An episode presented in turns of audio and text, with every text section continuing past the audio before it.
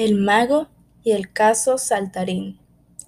Había una vez un anciano y bondadoso mago que empleaba la magia con generosidad y sabiduría en beneficio de sus vecinos. Como no quería revelar la verdadera fuente de su poder, fingía que sus pociones, encantamientos y antídotos salían ya preparados del pequeño caldero que él llamaba su caso de la suerte. Llegaba gente desde muy lejos para exponerle sus problemas. Y el mago nunca tenía inconveniente en remover un poco su caso y arreglar las cosas. Ese mago tan querido por todos alcanzó una edad considerable y al morir le dejó todas sus pertenencias a su único hijo. Este no tenía el mismo carácter que su magnífico progenitor. En su opinión, quienes no podían emplear la magia eran seres despreciables y muchas veces había discutido con su padre por la costumbre de éste de proporcionar ayuda mágica a sus vecinos. Tras la muerte del padre, el hijo encontró un paquetito con su nombre escondido en el viejo caso. Lo abrió con esperanza de encontrar oro, pero lo que encontró fue una blanda zapatilla de suela gruesa, demasiado pequeña para él. Dentro de esa única zapatilla había un trozo de pergamino, con este mensaje con la sincera esperanza, hijo mío, de que nunca la necesites. El hijo maldijo la debilitada mente de su anciano padre, luego metió la zapatilla en el caldero y decidió que, a partir de ese momento, lo utilizaría como cubo de basura. Esa misma noche, una campesina llamó a la puerta.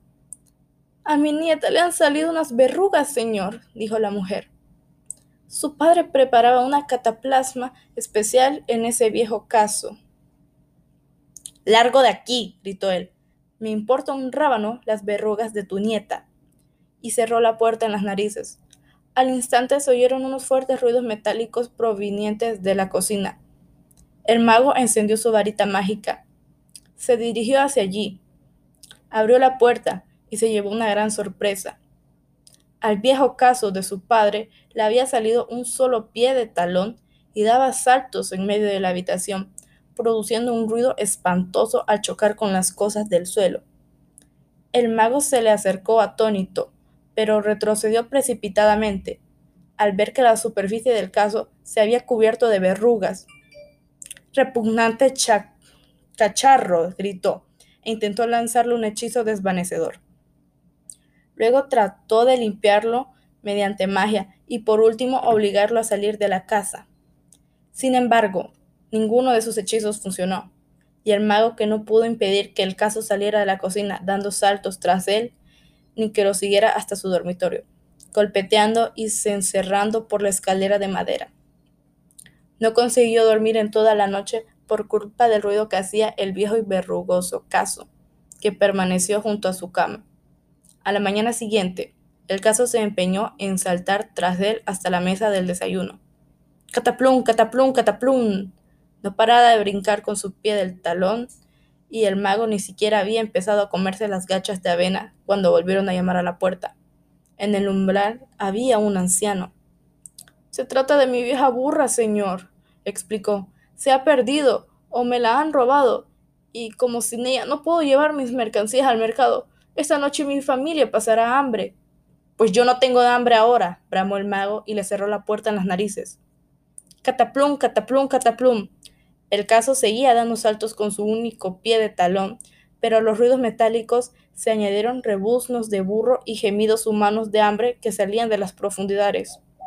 ¡Silencio! ¡Silencio! chillaba el mago. Pero ni con todos sus poderes mágicos consiguió hacer callar al verrugoso caso que se pasó todo el día brincando tras él, rebuznando, gimiendo y cencerreando, fuera donde fuese e hiciera lo que hiciese su dueño. Esa noche llamaron a la puerta, por tercera vez. Era una joven que sollozaba como si fuera a partírsele el corazón. Mi hijo está gravemente enfermo, declaró. ¿Podría usted ayudarnos? Su padre me dijo que viniera aquí si tenía algún problema. Pero el mago le cerró la puerta en las narices. Entonces el caso torturador se llenó hasta el borde de agua salada y empezó a derramar lágrimas por toda la casa mientras saltaba, rebuznaba, gemía y le salían más verrugas. Aunque el resto de la semana ningún otro vecino fue a pedir ayuda a la casa del mago, el caso lo mantuvo informado de las numerosas dolencias de los aldeanos. Pasados unos días, ya no solo rebuznaba, gemía, lagrimeaba, saltaba y le salían verrugas, sino que también se atragantaba y tenía arcadas. Lloraba como un bebé, aullaba como un perro y vomitaba queso enmojecido, leche agria y una plaga de babosas hambrientas. El mago no podía dormir ni comer con el caso a su lado, pero éste se negaba a separarse, y él no podía hacerlo callar ni obligarlo a estarse quieto. Llegó un momento en el que el mago ya no pudo soportarlo más. Traedme todos vuestros problemas, todas vuestras tribulaciones y todos vuestros males, gritó, y salió corriendo de la casa en plena noche, con el caso saltando tras él por el camino que conducía al pueblo. Venid, dejad que os cure, os alivie y os consuele. Tengo el caso de mi padre y solucionaré todos vuestros problemas.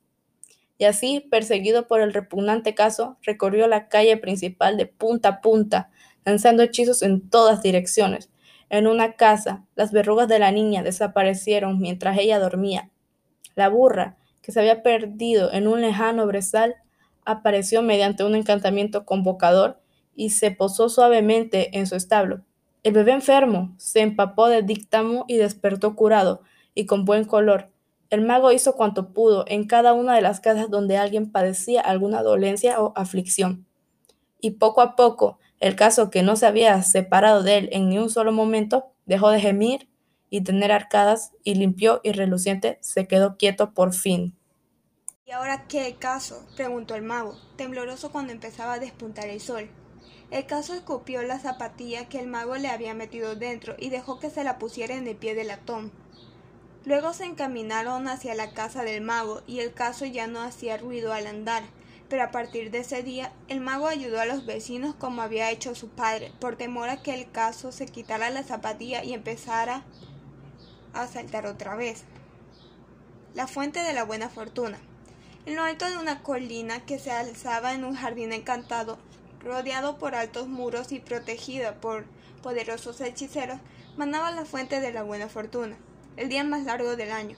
Durante las horas comprendidas entre el amanecer y el ocaso, se permitía que un solo desdichado intentara llegar hasta la fuente, bañarse en sus aguas y gozar de buena fortuna por siempre jamás. El día señalado, antes del alba, centenares de personas venidas de todos los rincones del reino se congregaron ante, ante los muros del jardín, hombres y mujeres, ricos y pobres, jóvenes y ancianos, con poderes mágicos y sin ellos se reunieron allí de madrugada, todos confiados en ser el afortunado que lograría entrar en el jardín. Tres brujas, cada una con su carga de aflicción, se encontraron entre la, entre la multitud y se contaron sus penas mientras aguardaban el amanecer. La primera, que se llamaba Asha, padecía una enfermedad que ningún sanador había logrado curar. Confiaba en que la fuente remediara su dolencia y le concediera una vida larga y feliz.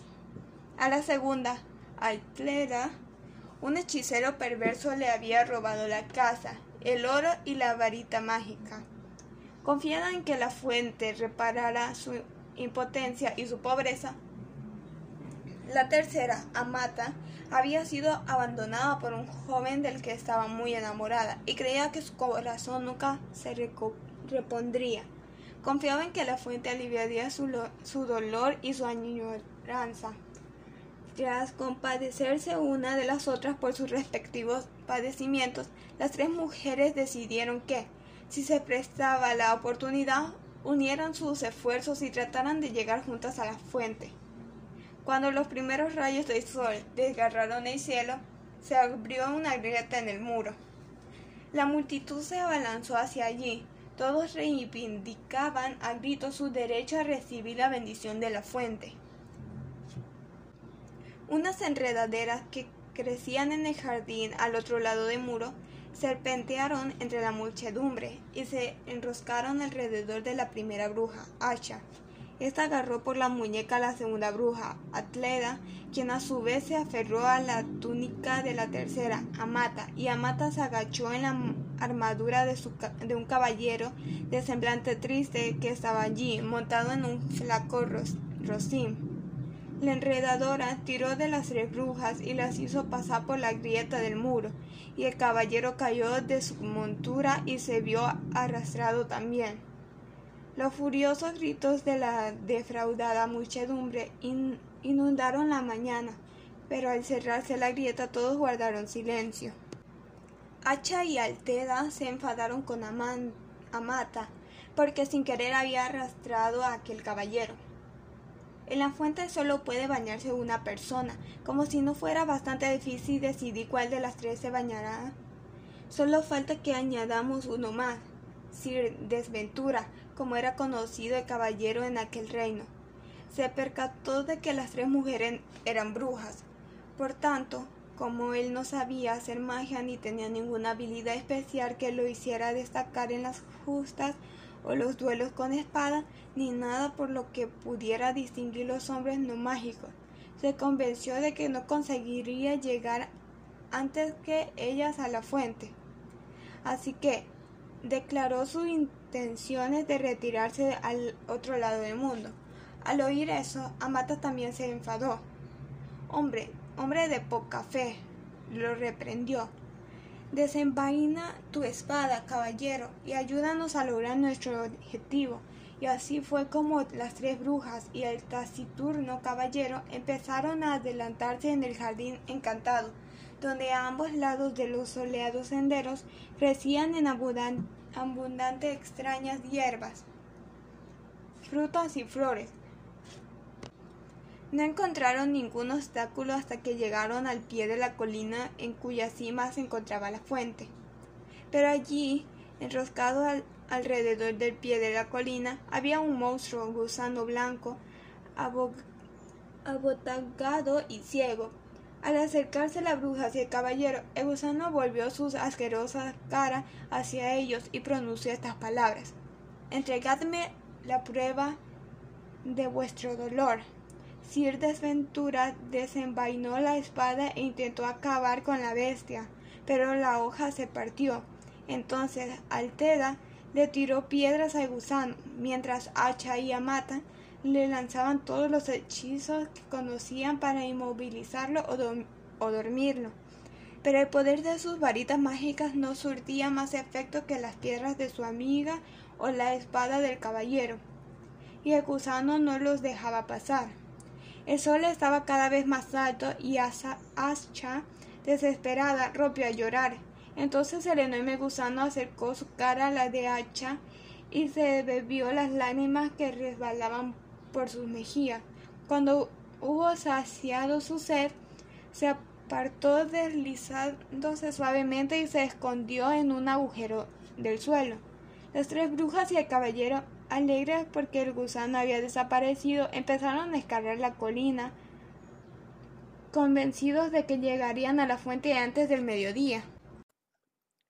Pero cuando se encontraban hacia la mitad de la empinada ladera, vieron unas palabras escritas en el suelo. Entregadme el fruto de vuestros esfuerzos. Sir Desventura sacó la única moneda que tenía y la puso sobre la ladera cubierta de hierba, pero la moneda echó a rodar y se perdió. Los cuatro siguieron ascendiendo, pero aunque caminaron varias horas, no avanzaban ni un solo metro. La cumbre no estaba más cerca y seguían teniendo delante aquella inscripción en el suelo. Estaban muy desanimados, porque el sol ya había pasado por encima de sus cabezas y empezaban a descender hacia el lejano horizonte. No obstante, Altena andaba más deprisa y con un paso más decidido que los demás, y los instó a que siguieran su ejemplo, aunque no parecía que con ello fueran a alcanzar la cumbre de la colina encontrada. Ánimo amigos, no os rindáis, los exhortó sacándose el sudor de la frente. Cuando las relucientes gotas de sudor cayeron al suelo, La inscripción que le cerraba el paso se esfumó y comprobaron que ya podían continuar subiendo.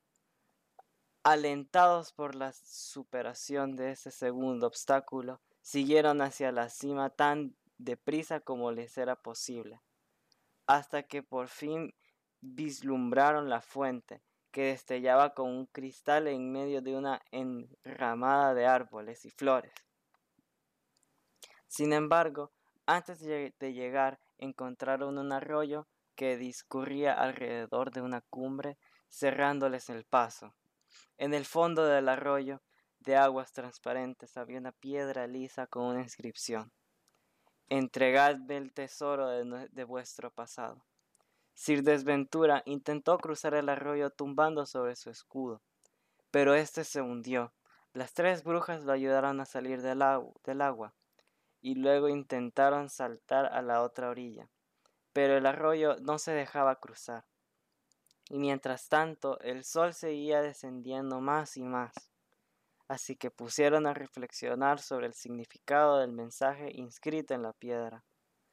Y Amata fue la primera en entenderlo agarró su varita, extrajo de su mente todos los recuerdos de momentos felices compartidos con el joven, del que estaba enamorada y que la había abandonado, y los vertió en el agua. La corriente se llevó sus recuerdos y en el arroyo aparecieron unas piedras que formaban un sendero. De este modo, las tres brujas y el caballero pudieron cruzar por fin al otro lado y alcanzar la cima de la colina. La fuente brillaba ante ellos, entre hierbas y flores de una belleza y una rareza, y una rareza extraordinarias. El cielo se había teñido de rojo rubí. Había llegado el momento de decidir quién de ellos se bañaría en la fuente. Pero antes de que tomaran esa decisión, la frágil Asha cayó al suelo, extenuada por la agotadora escalada, estaba a punto de morir. Sus tres amigos habrían conducido hasta la fuente, pero Asha, agonizante, le suplicó que no la tocaran. Entonces, Altena se apresuró a recoger todas las hierbas que le parecieron útiles, las mezcló en la calabaza donde Sir Desventura llevaba el agua, y, y decidió beber la poción a Asha. Entonces, Asha se incorporó y al cabo de un instante ya tenía en pie más aún todos los síntomas de su terrible enfermedad habían desaparecido. Estoy curada, exclamó. Ya no necesito bañarme en la fuente. Que se bañe Altena.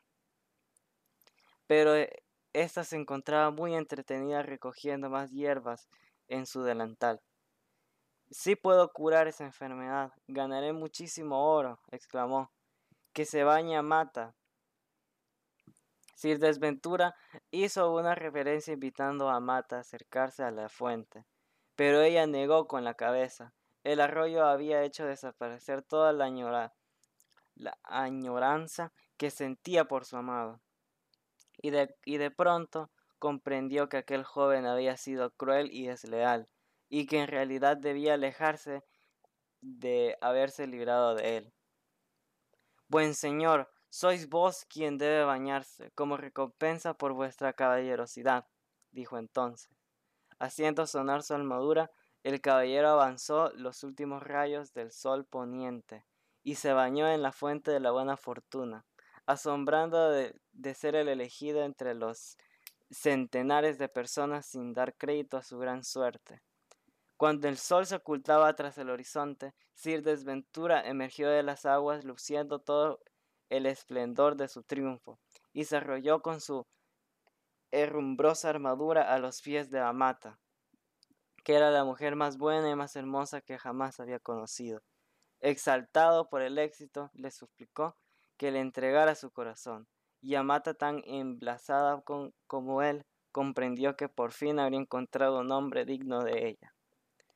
Las tres burbujas, las tres brujas y el caballero bajaron juntos de la colina agarrados del brazo y los cuatro tuvieron una vida larga y feliz, y ninguno de ellos supo ni sospechó jamás que en las aguas de ella, de aquella fuente, no habría ningún sortilegio. El corazón peludo del brujo. Érase una vez un joven brujo atractivo, rico y con talento que observó cómo sus amigos se comportaban como idiotas cuando se enamoraban. Retosaban como críos, se acicalaban y perdían el apetito y la dignidad. Así pues, decidió no caer nunca en esa debilidad y empleó las artes oscuras para evitarlo. La familia del brujo, que ignoraba su secreto, se sonreía al verlo tan frío y distante. Todo cambiará el día que quede prendado de una doncella, profetizaban. Pero el joven brujo no quedaba prendado de nadie, pese a que más de una doncella sentía intriga por su altivo semblante y utilizaban sus encantos más sutiles para complacerlo. Ninguna consiguió cautivar su corazón. El brujo se vanagloriaba de su propia indiferencia y de la sagacidad que la había producido. Transcurridos los primeros años de la juventud, los amigos del brujo, del brujo empezaron a casarse y más adelante a tener hijos.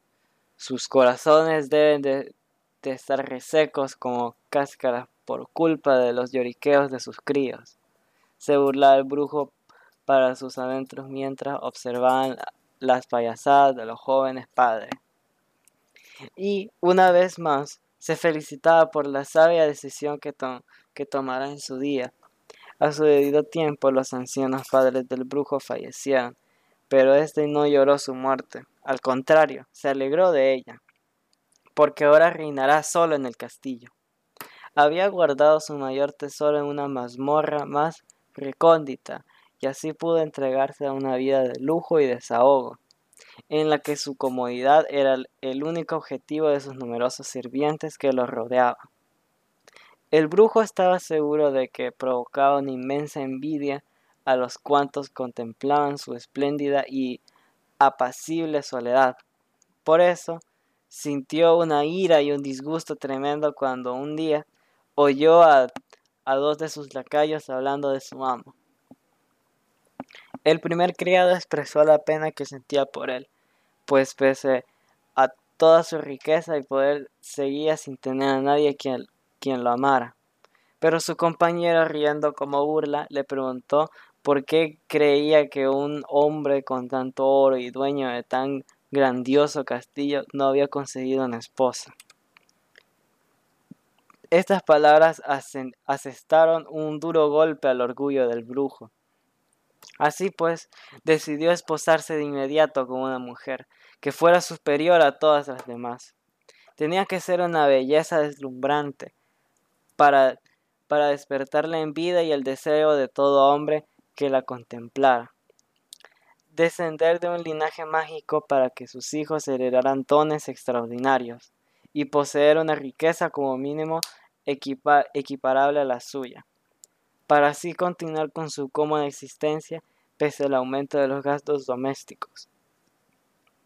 El brujo podía, podría haber tardado 50 años en enamorar a una mujer así, pero resultó que el día después de tomar la decisión de buscarla, una doncella que cumplía todos los requisitos llegó a la región para visitar a unos parientes.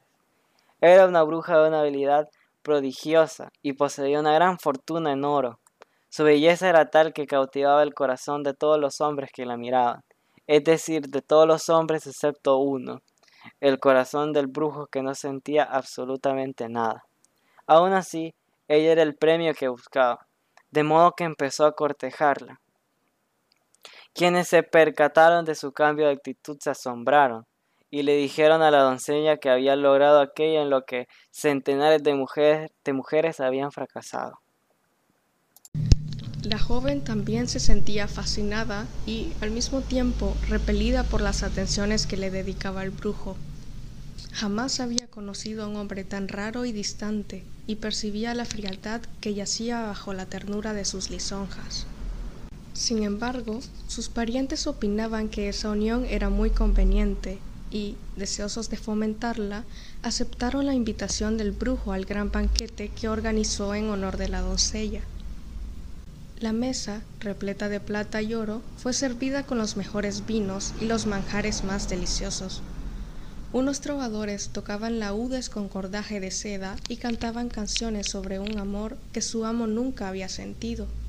La doncella estaba sentada en un trono junto al brujo, quien, en voz baja, le dedicaba tiernas palabras que había escamoteado a los poetas, sin tener la menor idea de su verdadero significado. La doncella escuchaba desconcertada y al final replicó Hablas muy bien, brujo, y me encantarían tus halagos si pensara que tienes corazón. El anfitrión sonrió y le aseguró que no debía preocuparse por eso. Le pidió que lo acompañara. Ambos salieron del salón donde se celebraba el banquete y él la condujo hasta la mazmorra donde guardaba su mayor tesoro. Allí, en un cofre encantado de cristal, reposaba el corazón del brujo, como llevaba mucho tiempo desconectado de los ojos, los oídos y los dedos, nunca lo había estremecido la belleza, una voz cantarina o el tacto de una piel tersa.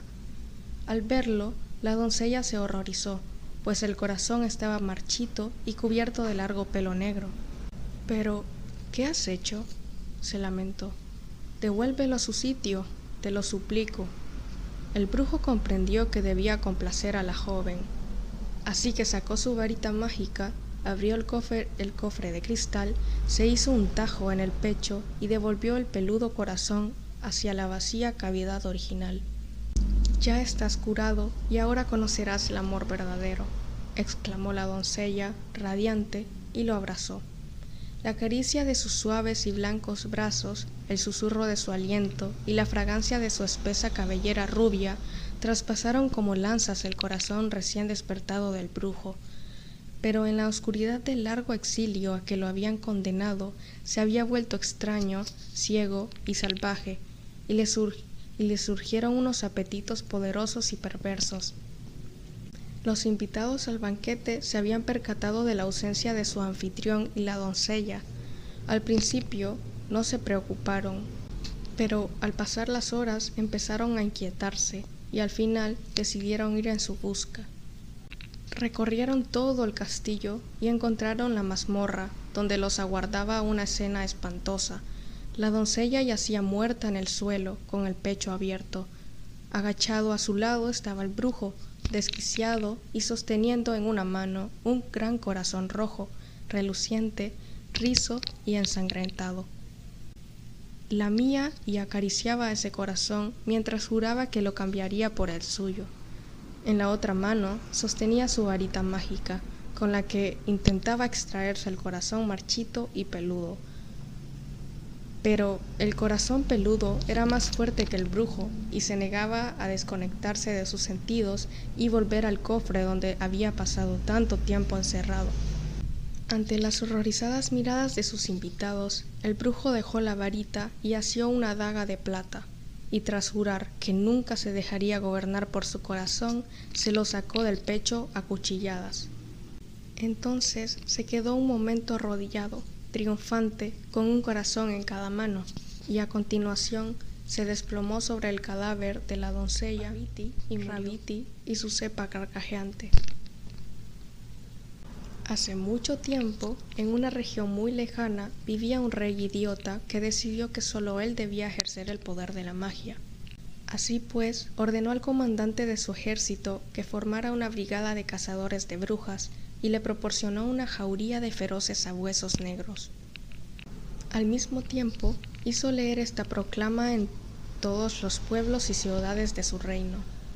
El rey busca un instructor de magia no hubo ningún mago ni ninguna bruja que osara ofrecerse voluntario para ocuparse ese puesto, porque todos se habían escondido para evitar ser capturados por la brigada de cazadores de brujas. Pero un astuto charlatán sin poderes mágicos vio una oportunidad para enriquecerse, se presentó en el palacio y declaró ser un mago de portentosa habilidad. Para demostrarlo, realizó unos sencillos trucos con los que convenció al rey idiota de sus poderes mágicos. De inmediato fue nombrado hechicero mayor y profesor particular de magia del rey. Entonces el charlatán pidió al rey que le diera un gran saco lleno de oro para comprar varitas y otros artículos mágicos indispensables. También le pidió unos rubíes, grandes a ser posible, que utilizaría para realizar encantamientos curativos, y un par de cálices de plata donde guardar y madurar sus opciones. El rey idiota se lo proporcionó todo. El charlatán escondió el tesoro en su casa y regresó al palacio. No sabía que una anciana que vivía en una casucha aledaña a los jardines reales estaba observándolo. Se llamaba Babiti y era la lavandera encargada de que la ropa de cama del palacio estuviera siempre suave, blanca y perfumada. Asomándose por detrás de unas sábanas tendidas, Babiti vio cómo el charlatán partía dos ramitas de un árbol antes de entrar en el palacio. El charlatán entregó una de las ramitas al rey y le aseguró que era una varita mágica de formidable poder. Pero solo funcionará cuando seáis digno de ella, añadió. Todas las mañanas el charlatán y el rey idiota salían a los jardines del palacio, donde agitaban sus varitas y gritaban tonterías al cielo. El charlatán realizó unos trucos más, para que el monarca siguiera convencido de la gran destreza de su hechicero mayor y del poder de aquellas varitas que tanto oro le habían costado. Una mañana, mientras ambos agitaban las ramitas, brincaban describiendo círculos y gritaban versos sin sentido. Llegaron a oídos del rey unas fuertes risotadas. Paviti, la lavandera, estaba observándolos desde la ventana de su casucha y ría tan fuerte que no tardó en desaparecer de la vista, porque las piernas no la sostenían. Debo de ofrecer un aspecto ridículo para que una vieja lavandera ría de esta forma, dijo el rey. Dejó de dar brincos y agitar la varita y pronunció el entrejo. Estoy cansado de tanto platicar. ¿Cuándo podré realizar hechizos ante mis súbditos, hechicero mayor? El charlatán trató de tranquilizar a su pupilo, asegurándole que pronto podría exigir un sinfín de asombrosos encantamientos, pero no comprendió que las risotadas de Babity habían herido al rey en lo más profundo. Mañana invitaremos a nuestra corte a ver cómo su rey realiza magia, dispuso el monarca. El charlatán comprendió que había llegado el momento de recoger su tesoro y marcharse lejos de ahí. Ay, Majestad, esto es imposible. Había olvidado deciros que mañana debo emprender un largo viaje. Si abandonas este pueblo sin mi permiso, hechicero mayor, mi brigada de cazadores de brujas te perseguirá en sus sabuesos. Mañana por la mañana me ayudarás a realizar magia ante mis cortesanos, y si alguien se ríe de mí, ordenaré que le corten la cabeza. Y furioso, el rey se dirigió al castillo. El charlatán se quedó solo y asustado. Su astucia ya no lograría salvarlo, porque no podía huir, y aún menos ayudar al rey y hacer una magia que ninguno de los dos tenía capacidad de realizar. Con intención de salvar su temor y su ira, el charlatán se acercó a la ventana de Babity, la lavandera. Se asomó al interior y vio a la anciana sentada en la mesa, secándole el a una varita mágica. Detrás de ella, en un rincón, las sábanas del rey se lavaban solas en una tina de madera. El charlatán se percató de inmediato de que Babity era una bruja auténtica y de que ella era la causante de su grave problema. También podría solucionarlo. Bruja miserable. Bramó. Tus carcajadas me van a costar muy caras. Si no me ayudas, te denunciaré por bruja y será a ti quien desaparezcan los abuesos del rey. La anciana Babity sonrió y le aseguró que haría cuanto pudiera para ayudarlo. El charlatán le ordenó que se escondiera en un arbusto mientras el rey hacía su exhibición de magia, y que al realizar los hechizos en su lugar, sin que él se enterara, Papeete accedió y a cumplir esta petición, por lo que hizo una pregunta. ¿Qué pasaría si el rey intentara realizar un hechizo que Babity no puede ejecutar? El charlatán rió con burla y respondió. Es imposible que la imaginación de ese idiota supere tu magia la tranquilizó y retiró al castillo, satisfecho de su agudo ingenio. A la mañana siguiente, todos los cortesanos y cortesanas del reino se congregaron en los jardines del palacio. El rey subió con el charlatán una tarima que habían instalado ahí para la ocasión. Primero haré desaparecer el sombrero de esa dama, exclamó el monarca y apuntó su remita a una cortesana.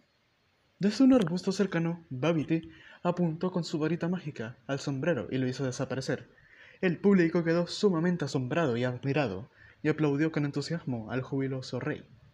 Y ahora haré que mi caballo vuele, y gritó este y apuntó su corcel con la ramita. Desde el arbusto, Babity apuntó con su varita al caballo, que se elevó por los aires.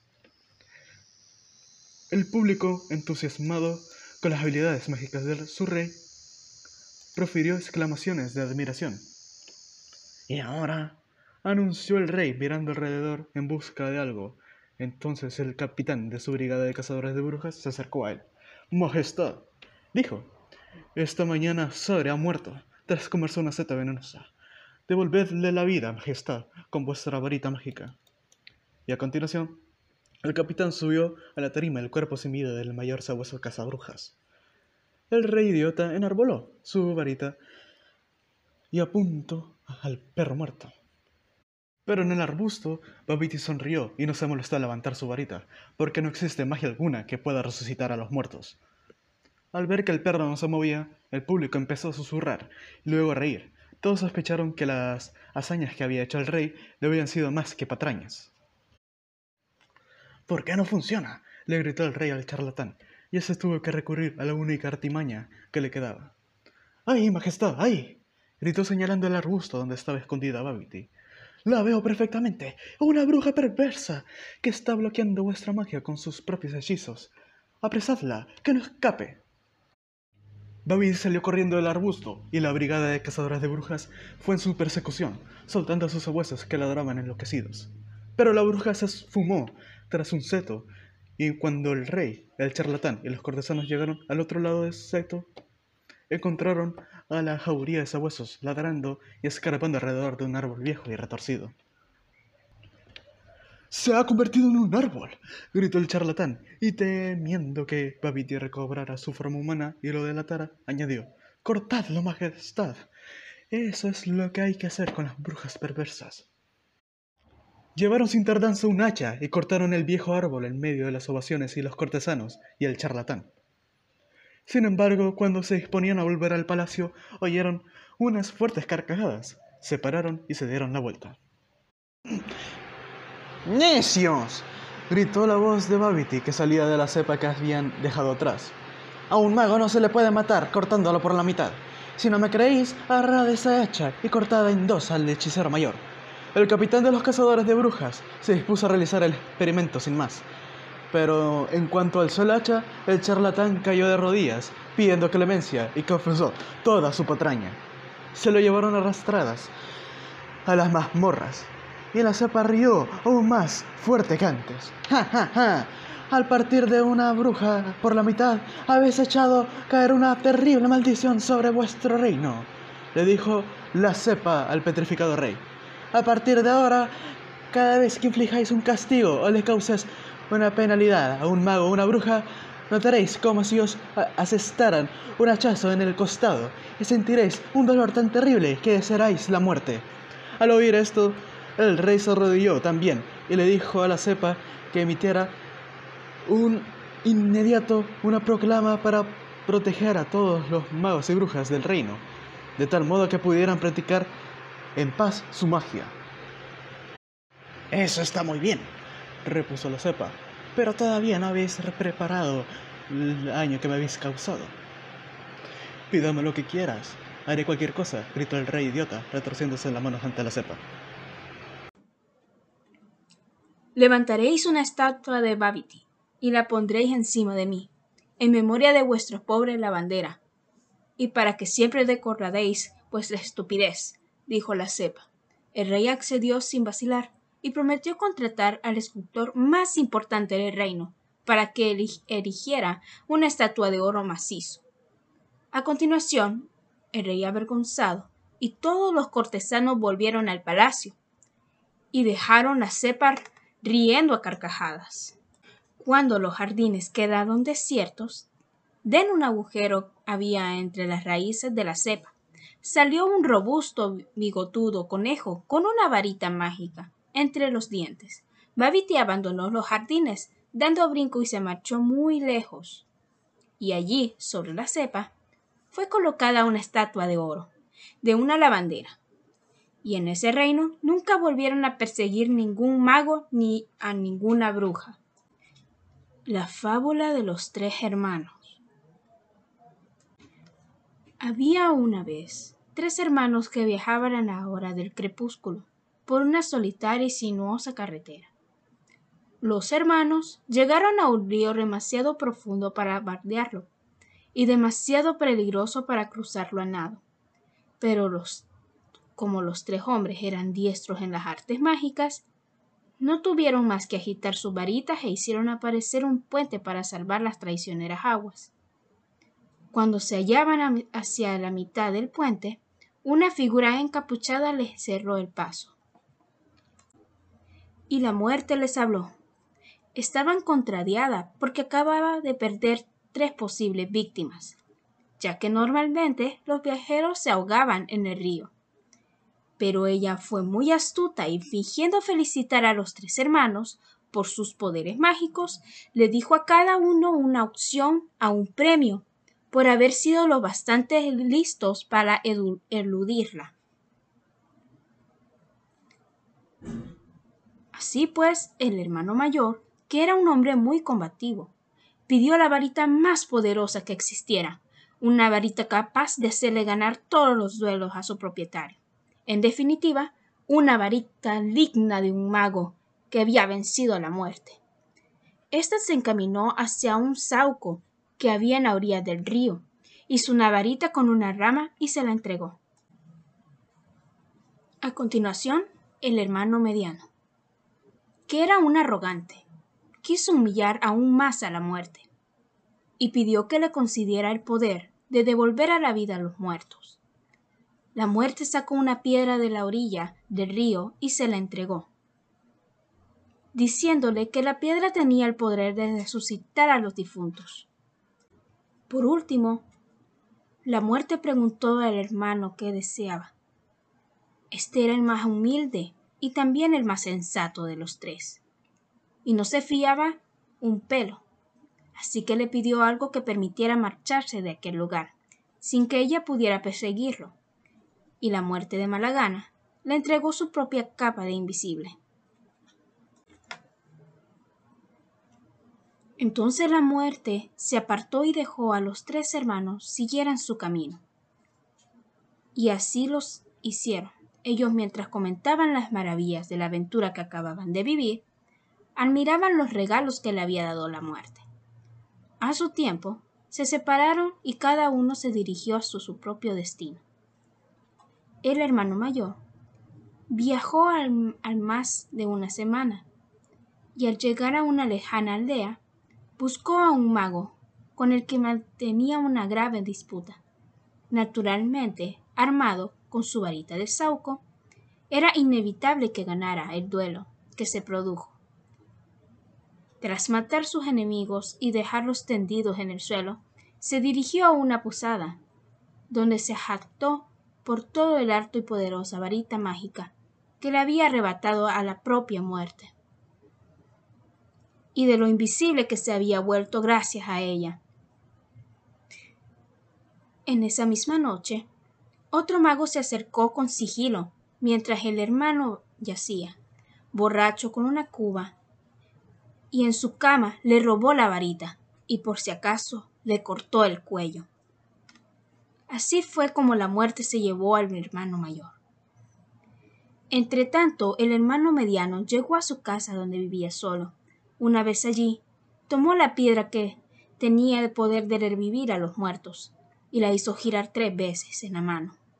Para su asombro y placer, vio aparecer ante la figura de una muchacha con quien se habría casado si ella no hubiera muerto prematuramente pero una muchacha triste y distante, separada de él por una especie de velo, pese que había regresado del mundo de los mortales y no pertenecía a él, y por eso sufría.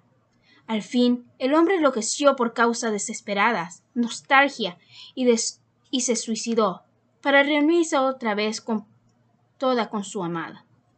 Y así fue como la muerte se llevó al hermano mediano. Después, Buscó al hermano menor durante años, pero nunca logró encontrarlo. Cuando éste tuvo una edad muy avanzada, se quitó por fin la capa de invisibilidad y se la regaló a su hijo, y entonces recibió la muerte como si fuera una vieja amiga, y se marchó con ella de un buen grado, así como iguales, ambos se alejaron de la vida.